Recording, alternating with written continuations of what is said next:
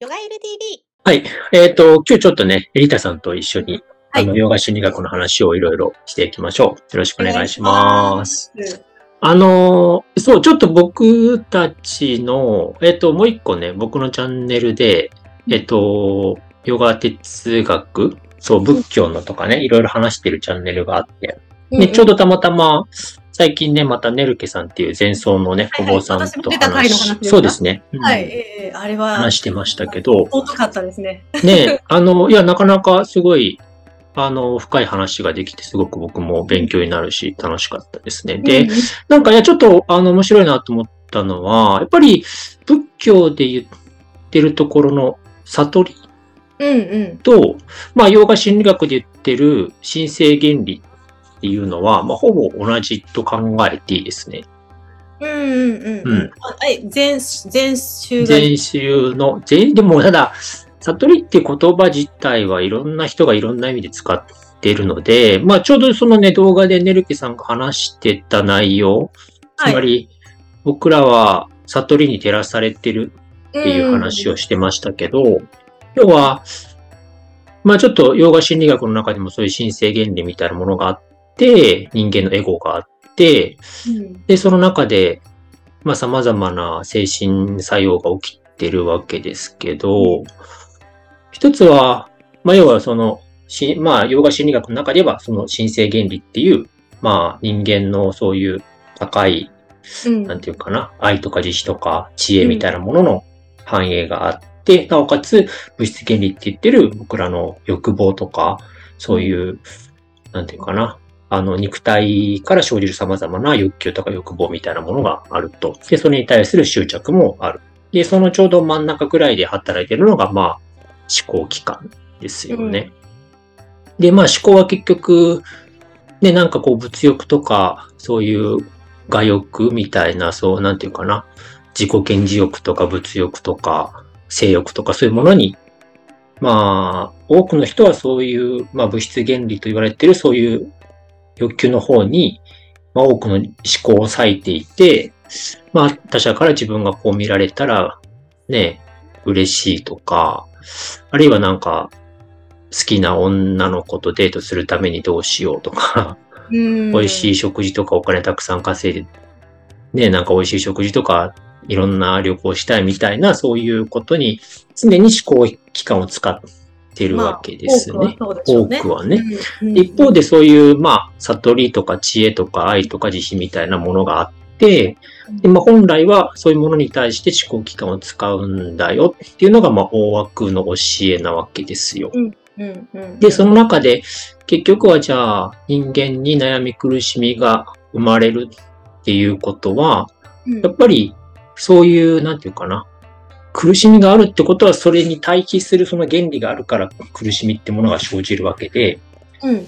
要は、まあちょっとその動画の中でも、ネルケさんが言ってたように、まあ要は、悟りみたいなものに照らされてるから人間は苦しむうん。というね。だから、その苦しみがあることも悟りなんだそうですよね。っていうような表現してましたよね。苦しみに気がついた段階もうそれは、みたいな感じですそうよね。そうそうそう。要は、あお苦しいから悟りたいって思えるのは、うん。すでに悟りを所有してるからだっそうそうそうそう。ていうような表現されてたこれがじゃないですすごいか。私衝撃な気づきで。ああ。いや、だから苦しいからどうかしたいと思って、興味持つんじゃないですか。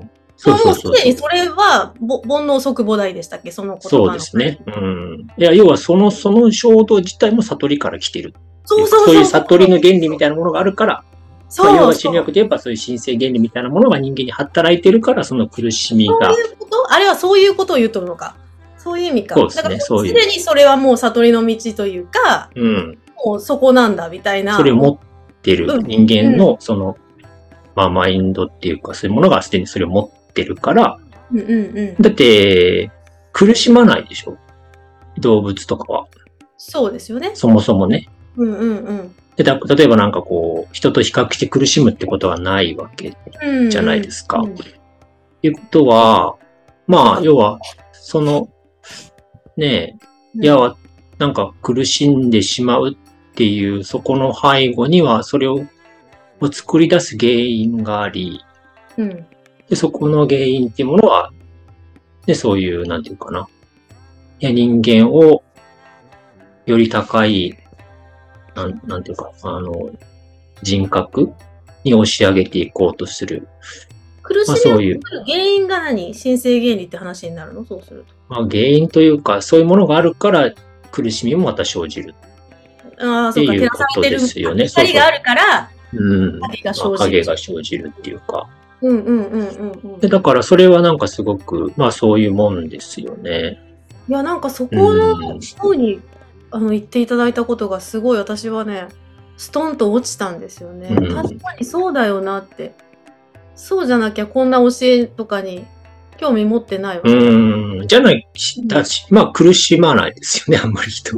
まあ、苦しまないけど苦しんでない人はいないかな。どうだうろう。ん、そうですよね。まあ、まあだからなぜ、生きてるのとかいうテーマになるかはまた別とはしてね。うん。うん。だから、まあそういうふうに、いや、だから、そういう苦しみがあるってこと自体、あ、まあそうんん、そういう、まあ、悟りとか神聖原理みたいなものからうん。来ているので、まあ、そういうものを通して人間は、まあ、より深く自分を探求し、うん。より自分の苦しみを取り除くための、ね、まあ、要は、悟りみたいなものに対して積極的に関わり、またそれを所有、まあ、手に、まあ、ちょっと所有って言うとあれだけど、うん、まあ、なんかそれを自分と合一させようとする。だから常に悟りから迎えられてるっていうか、なんていうの。そうですすね。そういうふうにす、よね。うん、待たれて。考えればいいですよね。うんうん、苦だしい、なんとかしたいって思いうん始めて、もうそれは始まってて。そう。うん。だから、そういうふうに、なんていうかな、考えて、まあ、ただ、ね、いろんな意味で悟りっていう言葉を使う人がいるので、そうそうそう。まあ、そう、なんかね、ちょっと、なんか収集つかないとこありますよね。まあ、覚醒し、ね、覚醒しましたとかさ、まあ、いるじゃないですか、一部そういう人が。だからそういうもんじゃなくて、いや、そもそも、それは誰しもが持ってて、まあ、覚醒しましたっていう人たちも、それなりにやっぱ苦しんでいらっしゃって、うん。なん何らかの何かを掴んだ感じなのかな。もあるでしょうけど。それでこう、なんていうの？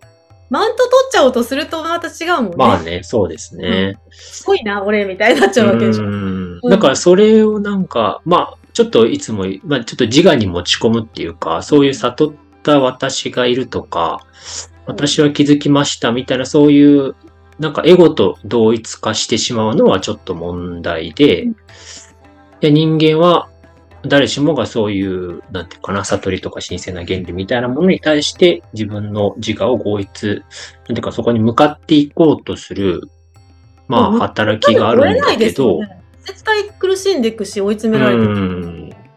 で、それをなんていうかな、うん形として、こう、なんていうか、見せびらかせたいとか、俺がみたいなねうん俺がっていう、そういうエゴイズムに陥るとちょっと問題。変に起きたみたいな。うん。なんか一別体験起きましたとか。まあ、そういうふうにその人の自分のなんか現れの中にそういうものを持ち込もうとするとやっぱちょっと問題にはなるんですけど、やっぱ人間そのものはやっぱそういう悟りとか神聖な権利に対して自分を合一させようとする、そういう欲求があるさっきのちょっとことですね。始まる前に話した八子則の話だよね。はいはい要ははリアーナは禅情に当たるじゃないですか。い。はいはい。あの、訳すとね。うん。それは禅でいうところの悟りの位置なのか、どうなんだろうなってちょっと思ったんですよ。ああ、まあそういうのもちょっとね、解釈が難しいですよね。だから、いや、悟りっていう言葉自体は非常に幅広い意味で使われていサマディ自体だってて、すごい広いでしょ。うーん。がイコールサマディであるみたいな言い方をする。うんうん一つの定義としては、あの、まあ、目者とか下脱とかニルバーナって言ってる、そういう、なんていうかな。人間の個人の実体がなくなり、もう輪廻をしないような、なんてそういう究極的な至福状態みたいなものが存在するよっていう指摘をしているのが、まあ、仏教ですよね。まあ、ヨガスートラもそうですけど。はいはいはい。だからそれは、いわゆるじゃあリタさんが、そういう、なんていうかな、最終的なサマーディの最後の状態に入ったら肉体から離れ、リタさんのパーソナルな個人存在っていうものは消滅して、輪廻が終わる。まあ、ネハンってことですか？ネハンみたいな。ニルバーナみたいな。うん。うん、でそれは、一つはそういう、なんていうか、繰り返し生まれ変わる中で、僕らは、ね、この世に生まれてくるという苦しみを何とかして出したいという欲求を持ち、うん、まあそういうものを克服したいために、まあヨガで言えば八子足みたいな実践をしながら、まあそういう自分の我みたいなものを完全に落としていくっていう、そういうことですね。ただ一方で、今ヨガ心理学とかで話しているのは、うん、あの、我の主体みたいなものを、まあ、積極的にこの世で働かせるにはどうすればいいかって話をしているわけですね。はいはいはい。だからそれは単に言えば、じゃあそういうニルバーナとかネハンみたいなものも一つの悟りの方法ではあるけれども、僕らは単にそういう自分がそういう安楽な、なんていうかな、状態に入ることを最高の境地とせずに、他者のために何か積極的に働いたり、この世と関わるっていうことの中に、またもう一つの、なんていうか慈悲とか愛みたいなものを見出していくわけですね。まあそういうのもまた悟り。菩薩道だった菩薩道みたいなね、うん、そういう話ですよね。これもなんか、もどっちもあるって言ってましたもんね。それもまた悟りみたいなもんですよね。だからさっき言ったように、じゃあそういう、じゃあ菩薩道みたいな、そういう慈悲みたいなものがあるとしたら、それは何から生じてるのか、うん、それは悟りから来てるもので、じゃあそれを自覚したなら、まあ、そういう瞑想修行とかではない悟りみたいなものも当然あるわけですよね。うん。うん。だから、ネルケさんが助かってるんだと、私はもう助かってるんだ、ザズの助かってるし、みんなも助かってると、そのうち、うん、でも、助けるという矛盾があるみたいなことをおっしゃって、うん、そうですね。だから、ある部分においては、そういう、なんていうかな、うん、うん、普遍的な意味で、人間っていうものは、個人がいないみたいなことも言えるわけですけど、まあそうじゃなくて、僕らが生きるっていうふうに考えたときにやっぱストーリーが必要で、うん、まあ、そのためにどういうふうなストーリー性を持つかっていうことですね。ねこの問題はあるしね。うん、うん、だからまあ仮にね、そういうじゃあ、まあネハンみたいなことを考えるんであれば、それはそれでもう、この世と関わりを断って、ね、なんか、まあ、そういう宗教道場みたいなのがあるかわかりませんが、まあ、一人でもいいでしょうし、まあ、この世との関わりを断って、そういう涅槃みたいな、そういう状態を目指せばいいわけですね。だから、そもそもでも人間の本質には、いや、単に自分がそういう安楽なサマーディを得たいというだけでは満足しないという欲求があって、うん、それはもっと本質的に備わってるもんだと思いますね。だから、まあ、例えば、リタさんがね、どっかの高級ホテルかなんかで、一泊100万円ぐらいのスイートルームに泊まっていたとして、で、家族から電話がかかってきて、子供がちょっと事故にあったからすぐ病院に来てほしいって言ったら、行くわけですよね。で、その時の、で、一泊100万円のホテルのスイートルームをサマーディとすれば、うん、結局はそういう状態から自分は何か他者を助けるために出るっていうことが起きるわけですよ。だからそれは別に修行者に限らず誰においてもそういう自身の心っていうものが備わうんっていてうん、まあ、そういうもんですよね。だからそれはもっと普遍的に存在してるっていうか。うんうんうんうん。だからそういう観点で言うと、まあそういうサマーディみたいなものをそんなに高く評価しないわけですよね。そうですね。まあ、通過点ぐらいじゃないですかね、そうすると。通過まあまあ安楽な場所。あってもなくてもいいぐらいな感じそうね。ううんん。だからまあ確かにそういう、まあ非常にまあ安楽な状態ってものを人間はいつでも作り出すことはできるけど、まあそれにとどまることが最高の悟りであるとは考えないわけですね。まあ一方で、まあもちろんそういうものにとどまって、ねえ、なんか、まあ自分がそういう私服状態に入ってても別にそれはそれでいいとは思いますが、なんか別にそれが悪いっていうわけではないですけどねこの人。にとっての何かほら、もうカルマを作り出さないとか、そういう話ですよね。何にもしないとか。ただそれだけなんなんかヨガスータラはそういう観点でどっちかっていうと書いてますよね。うんうんそうですね。うん。動かないみたいな話ですよね、そうすると。そう。だから、ちょっと面白いのは、やっぱ、八子則の中で、要は、ヨーガスートラで言えば山に山うん。から始まるわけですけど、その中に慈悲とかは入ってないでしょ？入ってない。だから、愛とかないですよ。え？当たり前にあるから入れてないの？いや、だから関係ないからですあ。関係ないからかう。ん。うんだか、ら、まずは、まあ、要はその実践道としては、まず一番最初、アヒムサうん。非非暴力、まあ、そういうものから入るわけですけど、まあそういうのはやっぱり何を一番最初にするかっていうのはその実践において結構重要ですよなね、一番目にう。だから仏教の大乗仏教で言えば、六原光ってはい。いう修行道がありますけど、一番最初は不正。ですよね。ですね。はい。だから一番最初にそういう他者を自分があの困ってても他者に何か与えることとか、うんうん、そういうふうに他者の幸福のために自分がな何か行動するってことを一番最初の実践として不正を挙げているわけですけど、ヨーガスートラにはないけど、カルマヨーガとかの思想はそっちガッチだもんね。まあ、バクティヨガとかそういうのはまたちょっと違いますよね。ラージャヨガとはまた別で、うん。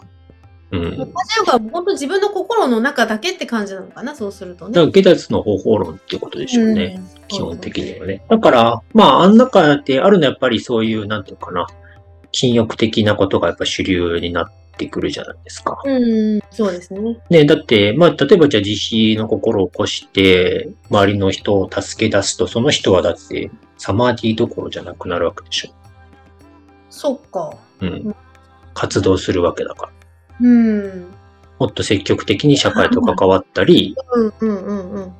なんていうかな。うん。まあ、いろんな問題をもっと抱えるわけですよね。そうすると当然、瞑想の邪魔になってくるし、はいはいはい。そういう意味で言えば、あんまりそこには関わらないようにする。そうか、そっちか。だ私の場合だとさ、やっぱそのいろいろ活動してるじゃないですか、ボランティア活動も含めて。で、いろいろやってる、その心を保つために、ヨガや瞑想が大ああ、いや、もちろんそういうのもありますよね。うん。エネルギーのチャージじゃない。うん。そっちなんだけど、うん。違うもんね、その使い方ただまあ、と下脱とかなるとまたちょっと違うでしょ。違うよね。でそれはもっと本質的にうん。自分の中のサンスカーラっていう潜在印象を減らしていって、だから禅もそっちの方向なんだと思ってました。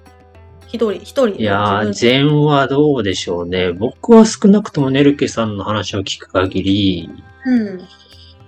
道元さんはもうちょっと別のことを考えてたんじゃないかなと思いますけどね。もうちょっと、うん、世俗のあ、れじゃないけどさ、うん、あって、結局無心になっていくっていうところだけで、そうね。いや、ただ、やっぱもうちょっとこう、なんていうの、日々の所作みたいなものもかなり言及してるじゃないですか。丁寧にそう生きるみたいな、ね。うん。だから、むしろカルマヨーガみたいなものに近い気はしますよね。行動をしてだからね。うん。うん。しないってわけじゃないもん。ね。そうそう。そん。で、そのなん。か料理する、天うん。蔵だっけな。料理する役と瞑想あん。まり区別しないでしょ。してない。うん。うん。料理す、まあ、例えば食事することと瞑想すること、そん。な区別しないですよ。うん。うん。うん。だからそういうのは非常にカルマヨガっていうか。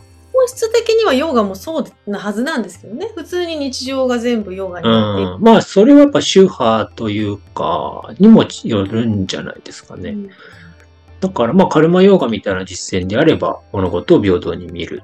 そうですね。ね、ヨガとは平等の境地であるみたいな。ってことは、つまり、その自分がサマーディに入っている状態と、お料理している状態を区別しないわけですよね、本質的には。もうただ、ラージャヨガになると、やっぱりね、そういう世俗的なものは離れて、禁欲、そしてうん集中、うんうんうん、禅情、サマーディ。うん、まあ、そういう方を重視するじゃないですか。うん、だからそれは別に、ね。うん、だからな、何がいいかは自分っていうか、まあその本人が選べばいいわけで。まあ、そういう意味では、ヨガ心理学はそれを、まあ、バランスよくっていう感じがあって。そうですね。まあまあ確かに。うん。うん。まあただやっぱ心理学って意味では、あんまり、なんていうの、その、離脱みたいなのあんま考えないです。あ、まあ、そう。どっちかっていうとね。あ。くまでも心の話。うん、うん、まあそういう。いう意味で言うとね。だから、プラティアハラなんかは、その、まあ、感覚制御とか、まあ、そういうところじゃないですか。から結局、心を、に振り回されないっていう、その舵取りが変わってくるみたいな、うんうんうん。そのラージそれはある。るでしょ。うん。そういう意味では、だいぶ生きやすくなるとは、まあ、その下脱云々ではなくうね、んうん。だいぶ感情、その心の何かにそうですね。だから、まあ、一つはそういう外界のはもの対象に対して、すごい執着があったり、うん強いこだわりみたいなものがあったりすると、それに応じてやっぱ心もすごく動揺するわけですよね。そうですね。だからそれは単に、なんて言うんだろうな、食事？なんか、ステーキが好きとか焼肉が好きみたいな人であれば、そういう、なんていうの、写真とか見るだけでも自分の心が動揺して食べたくなったりとか、うん。ね、そういう欲求が湧いてきたりするわけですよね。だからそういう心の働きをできるだけ、まあそういう、要はそれ自体もサンスカーラによって生じているので、そういう潜在印象がなくなっていくと、物事は非常に模造品のようなうんうんうん。価サンス値、カーラの消滅っていうのが目的といううか、ん、段階なんですよね。そうなりますよね。うん、なるほで、完全になくなったら、まあ、まあ簡単に言えば空みたいな、そういう実体のない世界みたいなものの、なんていうかな、現れが、まあ体感できるっていうふうに考えればいいでしょうね。うんど。ほ。ら、このこの間ちょっとあの、その、岡本さんのそのヨガスートラをもとにね、ちょっとヨガユル TV で話したんだけど、そこにはクンダリーニヨガとの違いが書いてありましたよね。クンダリーニヨガは、クンダリーニの上昇が目的。ああ、そうね、そうね。うん。そうそう。だから目的がハタヨガとは違ううから、とーん。ころがあってと思い、まあ僕はそういう解釈を知ってますけど。うん悟りじゃないんですよね。クンダリーニの上昇なだけであって。それも一種の、まあ、だから、なんて言うんだろうな、そういう体験しましたっていう人は多い。まあ、ある程度いるじゃないですか。うん。多いですよね。それは聞いたことある。で、それをさ、じゃあ本人が悟りですって言ったとして、うん。それは別に、なんていうの、まあ、それを悟りとするんだね、としか言えないですよね。二人に覚醒とか言うもんね。ね、だからそれは別に、ね、え本人がなさせますとかさ、うちに来たら。何を悟りとするかはその人たちの自由だから、そうですね。うん、まあなんか否定はできないですけど、まあ結局それをやってどうなるのかっていうことですよね。うん。一時、要はそういう、まあ一時的な、なんていうかな、まあ簡単に言えばエクスタシーみたいなものが起きたとしても、その快感自体は、まあ簡単に言えばじゃあドラッグ体験みたいなものでも代用できるかもしれないですよね。で、そういうふうに快感が生じたら、それをまた得たいという自分の欲求も当然生じるわけだし、そうですね。ね、結局じゃあ一別なりなんなりそういうサマーディなり、なんだろうな。うん。踏んだりに覚醒なり、まあそういうことによって一時的になんかこういう素晴らしい体験をしましたって言って、まあいろいろね、世界は輝いてますとか、愛に包まれてまあいろいろ言う、表現するでしょうけど、まあただそれを一時的に経験したっていうことが、なんだろうな。まあ、それを、んじゃあ他人ににどう、なんていうか、解いていくのかっていう問題とか、いや、じゃあ例えばそれをあなたが一時的に経験したことが、僕が生きる意味となんかあんまり関係がないっていう感じはありますよね。関係ないって思うのは普通だと思うんですけど、結構食いつきますよね、それ。うんえ、何不思議みたいな。で、それを真理だとする根拠も、いや、じゃあ、そ同じことを僕が体験したら、確かにそうですね共感しますね、みたいなことが言えるかもしれないですけど、あ、はい。ええ誰かが体験した何かだと。うんその人の一時的な体験を、まあ何か、まあ少なくとも何か誇張表現されているとすれば、で そういうものに対して、ね、全幅の信頼を寄せてその人の何か実践をしん、なんていうの、踏襲するっていうのは、僕はちょっと頭悪いなと思っちゃって。まあまあいますけどね、そういう人。だから、まあまあ、それはそれでその人の体験だ。です。あなたはどうするのっていうことがいつも問題になるわけですよね。うんうん、何かそれが、なんていうのかな、確定的に起きる何かっていうふうに思っちゃうのかなっていう。うん。何かのそうねうん。必ず自分にも起こりうるのかなって。そうね。だからまあ、覚醒者みたいなことを言ってもてはやすわけですけど、でもあんまり関係ないですよね。それを、うん、自分の実践にどう落とし込めるのかっていうのと、なんかその人がすごくて、自分がそうでもない。うんそのそこがもう違うような気がして。だし、同じような体験が起きる、その再現性は非常に低いわけですよね。再現性の高さ大事ですよね。だから再現、うん例えばヨガだったらいつもなんか自分が、あ、よし、はい、なんか来たなっていう場所があるんですけど、感覚が。必ず再現されていくうん。のがあるんですね。だけど、それは1回だったりするから、偶然、まあしかもその人の、まあいろいろこう、それまでに抱えてたいろんな心の問題とか、一気にパーってなね。あるいはその人がそれまで学んできたいろんなスピリ情報みたいなものがあって、自分の何かの体験をそういう情報をもとに表現して落とし込んでってるわけですから、まあ言葉にした時点でそうでしょううね。ん。で例えばさ、うん、僕、なんか、小学校の頃かな、なんか、グラウンドでさ、なんか、朝礼かなんかでさ、うんうん。あの、みんなこう集まっててさ、そんで、たまたま雲がすごい綺麗で、うんうんうん。で、雲じっと見てたんですよ。アーティストですね。やることが違う、そしたら、、いや、本当に自分と雲が一体になるみたいな体験したことがあって。間がなくなっちゃったんだ。そうそう。で、なんか、あ自分が、なんか空にぐわっと浮かんで雲、自分が雲なのか、で、周りにこの辺に雲があるみたいなうん感じにふっとそういう意識がわっと浮かんで、で、まあそれでなんかこう、そのまま立ってたんだけど、尻餅つきそうになって、ちょっともなんかハッと戻ったっていうのがあったんですよね。エルケさんの草原になるみたいな、そんな感ああ。いや、それじゃないです。じで。それじゃないな。うん、それはもうちょっと違うレベル。まあ、それは単純に、なんていうかな、そういうのって、なんか普通に起きると思うんですよね。なんかちょっとこう、なんだろうな。うん。まあ、なんかそういうのって起きるじゃないですか。あるあるある。うん。うん。で、まあ、その時はね、そういうさ、仏教とか悟りみたいなのを全く知らないから、まあなんか面白い体験したなと。で、それからまあ何回か同じようになんないかなと思って見てたけど、まあなんなかったですね。で、まあそれはそれで一つの体験としてあるわけですけど、じゃあそれを例えば、なんかいろんなスピ情報とかがあったら、いや、僕はね、なんか悟り体験、検証体験ですとか、まあいろいろ表現はできるはずですよね。僕は雲で、そうそうそうそう。なんか、サマーディーですとかさ。ワンネスの体験。ワンネス体験しましたとかね。で、そういうふうにちょっとなんていうかな、遠征意識みたいなことが偶発的に起きて、で、ね、そういうのって、あんまり再現性がないわけですよね。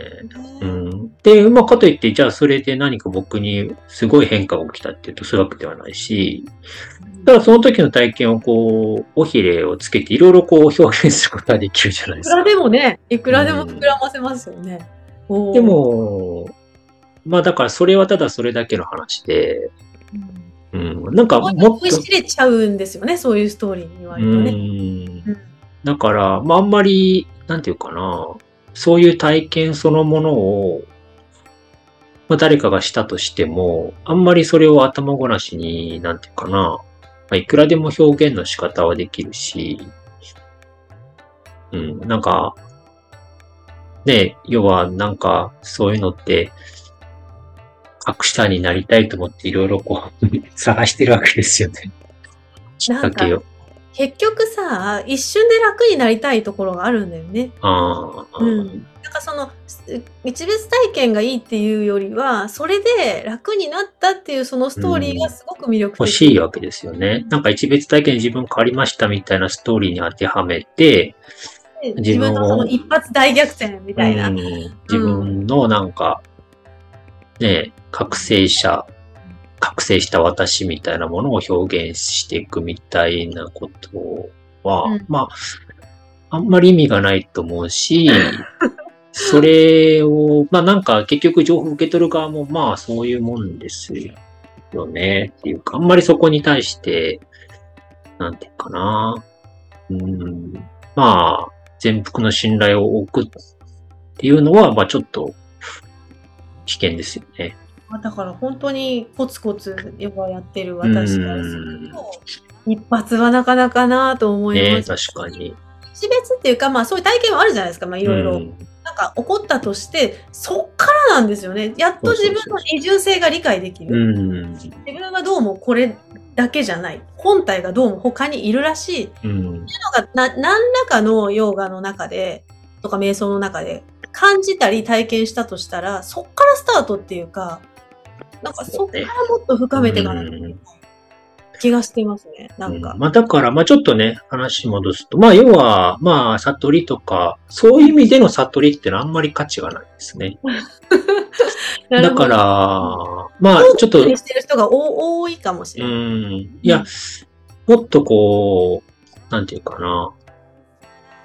人間の知恵みたいなレベルでの悟りが何なのかっていうのを、やっぱちょっと考えた方がいいですよね。私の中ではその二重性が理解された上で分かったと。うん、ね。その、この世は幻想かも分からないし、で、自分っていうのはこの、ここじゃない。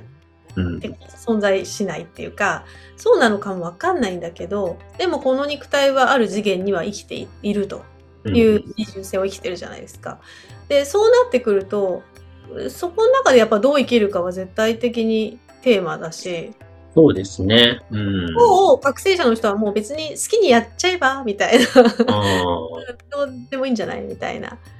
好きにどうぞ、みたいな。はいはい。あるんですけど、でも本当にその、奉仕とか貢献とか慈悲とかっていうふうにつける方が豊かですよねって私は思いますけどね。うん。そうですね。まあ、そういうものが人間の本質に近い。まあ、そういうものが人間の高い、うん、なんていうか、精神原理として存在してる。まあ、覚醒者の人もそれをなんか、慈悲だと思ってやってるんでしょうね。まあ、だからそういう多分、なんかその一別とか、なんかこういう神秘体験しましたとか、ワンネスが理解しましたみたいな意味での悟りは、まあ、あんまり意味ないんですよ。そうなんか今までの自分がなんか思ってた世界だけじゃないっていう入り口に過ぎないんじゃないかなっていうまあそうですね、うん、うん、でもすごいそれがすごいものだと思うんでしょうねやっぱりね。今までなかったり、苦しみが深かったりすると、まあ確かに。うん、まあそういう時期はありますからね。まあ別にそれが悪いわけではないと思うんですけど。ちょっと勘違いしちゃう時期はあって、うんなんかこれをぜ私も最初の頃はすっごい素敵なことだからね、広めなきゃとか、はいはいはい。押し付けがましくなっちゃうっていうか、まあ確かに。いこれぞ真理だみたいな。や、大げさに喋りますからね、しかも。そうそうそう。まあまあそういうのに釣られるっていうのもわかるけど、まあちょっとやっぱ冷静に、そうですね。本当にどういう意味で言ってるのかっていうのをちょっと考えた方がいいでしょうね。点でも言うんですよね。そうやって、あの、悟ってそういう風になっちゃった人。ああ、ミツネさんだっけ？なんか、そういう言い方をしたりとか。ただ、かに。なりがちなんじゃないですか？そうやって、うんここ、そうそうそうそう。その画の部分が出てきて、うん。これがやったみたいな。そうね、そういう、まあ、そういうもんですよね。ヨガユル TV 今回も最後まで見てくださってありがとうございましたご意見ご感想等お待ちしています。メールアドレスはプロフィール欄概要欄にございます。それでは次回もお楽しみに。